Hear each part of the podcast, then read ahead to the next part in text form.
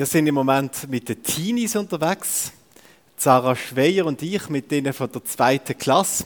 Die kommen jetzt einige Wochen lang jeden Montag obig zu uns heim und stecken da in einem Projekt mit uns, das heißt Bible and Food. Übersetzt, nicht so schwierig, Bibel und Essen.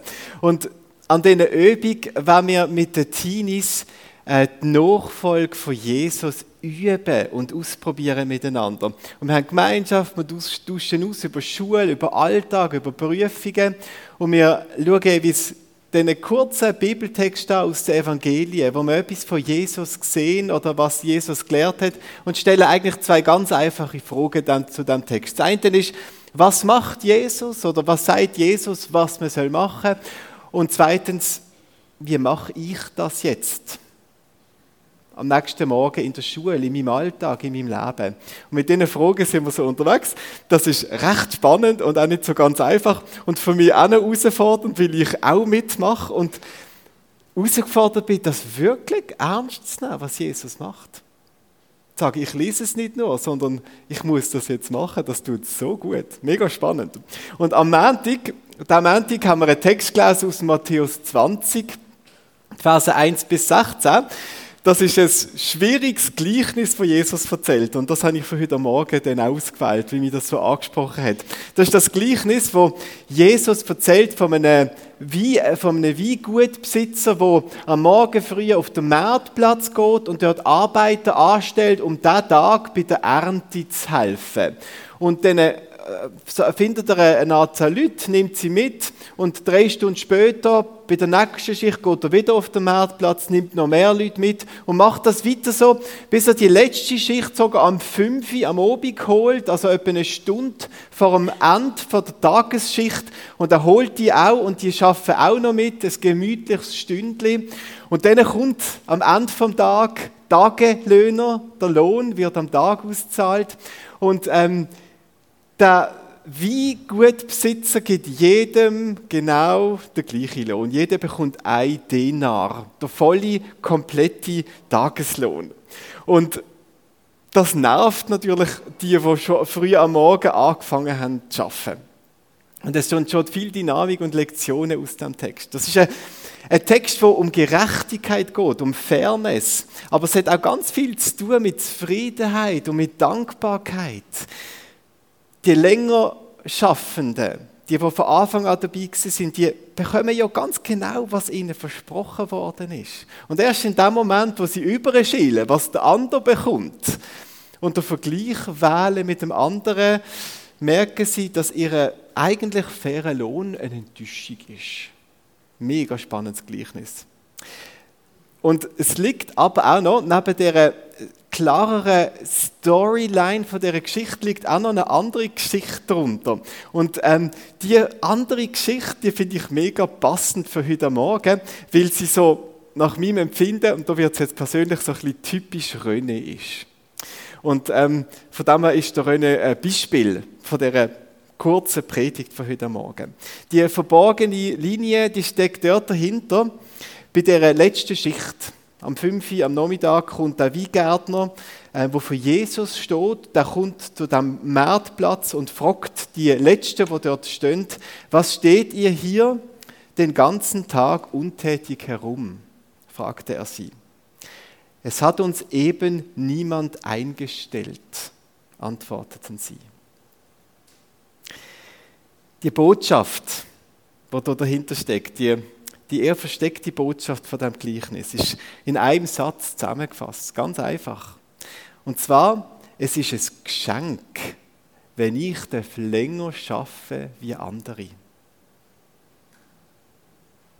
Es ist ein mega Geschenk, wenn ich darf länger schaffen wie andere. Die Angestellten oder die, die Tagelöhner, die dort auf dem Marktplatz rumlungern oder im Schatten von dem Baum liegen, das ist nicht ein Symbol für glückliche Menschen. Das sind nicht die, die dürfen chillen den ganzen Tag und dort gemütlich im Schatten liegen mit einem, mit einem Heustängel im Maul und umkauen und lächelnd, belächelnd auf die ähm, armen Siechen anschauen, die dort in der Sonne am Krüppeln sind. Die Arbeiter, die auf dem Marktplatz stehen und umstehen, die stehen für Menschen, die nicht wissen, was sie mit ihrem Leben sollen anfangen sollen. Es sind Menschen, die eine Sehnsucht haben. Wir merken, wie aus der Antwort, wo sie so da gehen, es hat uns eben niemand eingestellt. Aus dieser Antwort spricht so viel Enttäuschung und so viel Sehnsucht, den Platz im eigenen Leben dürfen zu finden, wo ich etwas zu tun habe, wo ich anpacken darf der Wunsch, etwas Sinnvolles und etwas Gutes können machen mit unserem Leben. Der Schattenplatz ist also nicht der Platz von der Gemütlichkeit und von der Zufriedenheit, sondern der Platz ist der Platz von der Sehnsucht und von der Enttäuschung. Gott hat uns so geschaffen. Er hat uns Muskeln gegeben zum Anpacken. Er hat uns Hirnzellen gegeben zum Rattern lassen. Und er hat uns ein Herz gegeben, das schlagen soll für andere Menschen und für die Welt. Und Jesus, der Weinbergsbesitzer, der beschenkt jetzt die Menschen immer wieder mit einer Berufung und mit einer Aufgabe.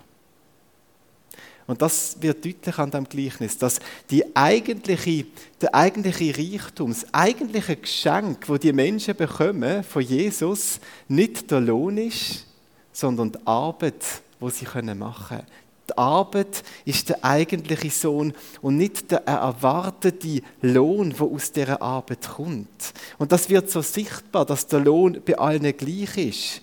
Die Arbeit die muss nicht ausgeglichen werden mit einem besseren Lohn, weil die Arbeit an sich schon der Lohn ist. Der Lohn ist für alle gleich. Das ist für alle gut.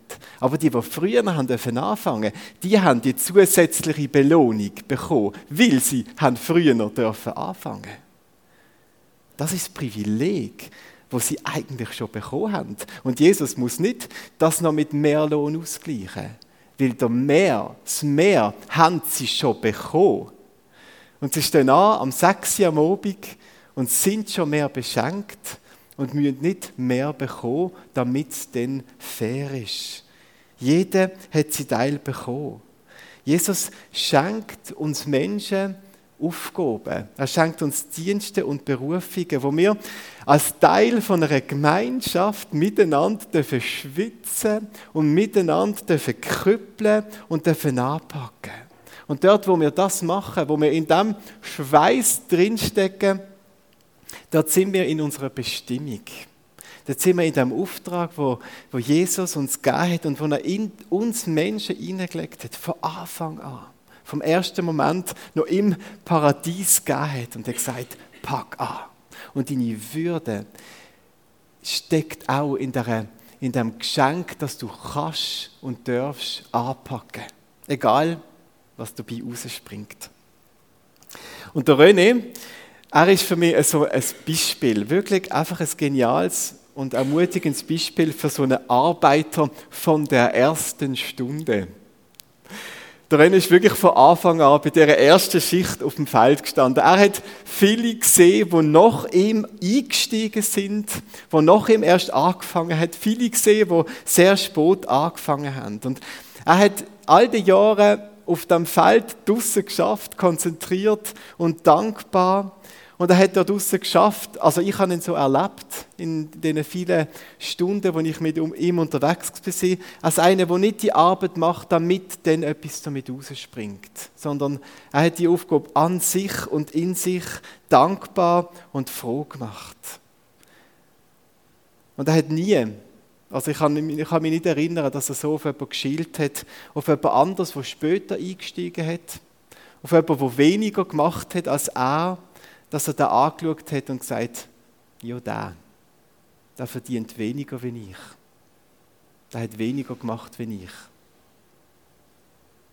Und das Recht war ja eigentlich da gewesen, es haben wirklich wahrscheinlich praktisch alle, die heute da sind, inklusive mir, weniger gemacht wie der René. Wir haben später angefangen. Wir haben weniger angepackt hier. Und der René hat nicht eifersüchtig auf das geschaut, sondern ich habe von ihm lernen, dass die Arbeit und der Dienst an sich gut ist.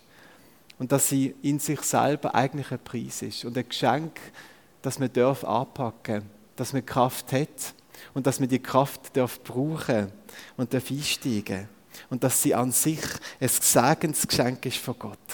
So wie das für uns alle darf sein. Gottes Segensgeschenk von der Arbeit und vom Anpacken.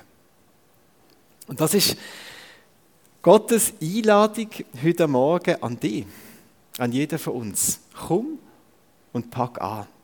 Egal, ob es 9 Uhr morgen ist, 12 Uhr, 3 Uhr am Nachmittag, 5 Uhr am Nachmittag, pack an, nutze jede Stunde, die du hast. Es braucht dich und es lohnt sich.